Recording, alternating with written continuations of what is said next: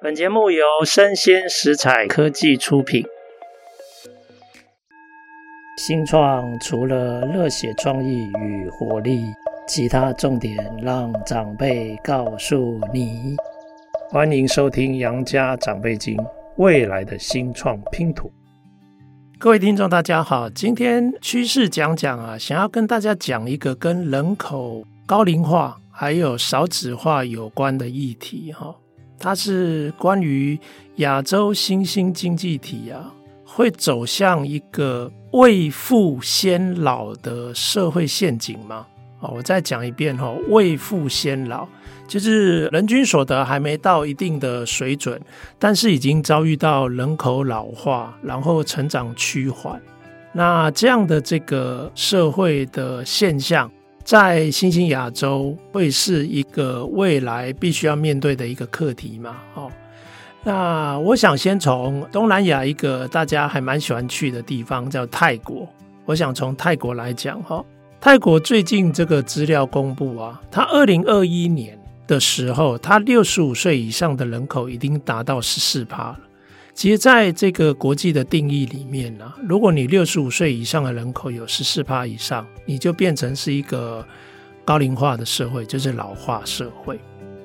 不久，泰国的劳动供给有可能会持续成长趋缓，或者是递减。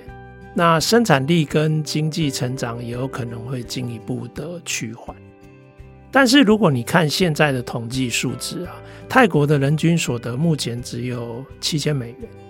大家要不要猜一下？日本当时六十五岁以上人口十四趴的时候，变成这个老化社会的时候，其实他当时的人均所得是泰国的五倍，那就是三万多美元哦。但是泰国现在已经老化了，人均所得只有七千美元。那这个会让这两个不同的所得水准的社会，他们面对老化的时候遇到的这个课题会不太一样。比如说，泰国政府未来他很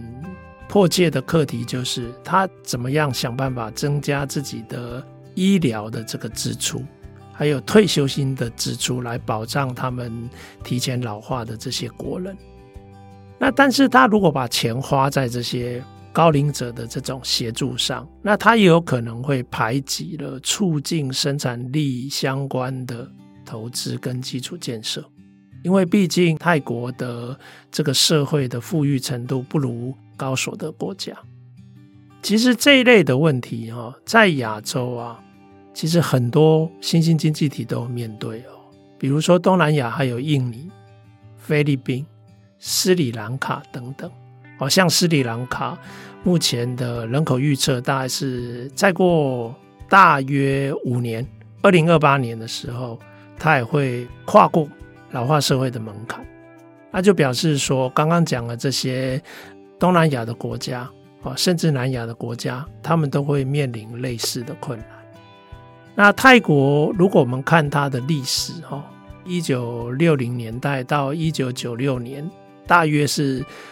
半个世纪，其实它的平均经济成长率七点五趴，诶，七点五趴，你们觉得好不好？我们可以拿来做比较哦。如果是当年日本走向老化社会的那个阶段，其实当年的日本鼎盛时期啊，经济成长率是两位数的，是超过七点五。在老化的速度上，哈，泰国大概走向老化花了二十年。日本其实稍微长一点，啊，花了二十四年。但如果我们看美国的话，美国大概花了七十二年。那西部欧洲则超过百年以上，那就表示说，其实欧美国家他们有比较长的时间，让自己的这个经济社会发展到一定的所得水准，然后他才开始面临老化的课题。所以，当他们在有一定的这个所得水准之下，面临老化的课题的话，他们相对拥有的资源也相对会比较多一点，哦，选项比较多。那泰国的话，它大概就用比较短的时间走向老化。那举例来说，哈，这个越南，越南是我们现在台商很积极投资的地方。那也是现在的这个全球供应链重组哦，大家会考虑的一些重点的这个生产基地。其实越南的所得，人均所得目前是泰国的三分之一哦，可是它老化速度更快哦啊。另外一个供应链重组的重点是印度。那如果看印度上个十年哦，它的十年平均经济成长率啊，大家要不要猜一下多少？比泰国高还低？你们觉得？哦，其实它平均六点六趴，其实是不如泰国的。印度最好的发展机会，一般认为就是现在，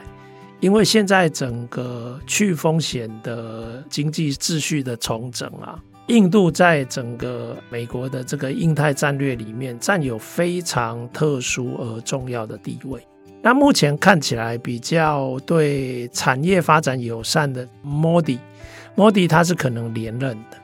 那他也比较重视这种私产化、私人部门经营等等这一方面的市场经济，看起来也相对对外来投资比较友善，所以可能也会进一步松绑外来投资的相关的规范。那这些都有可能会让印度更好掌握这一个阶段，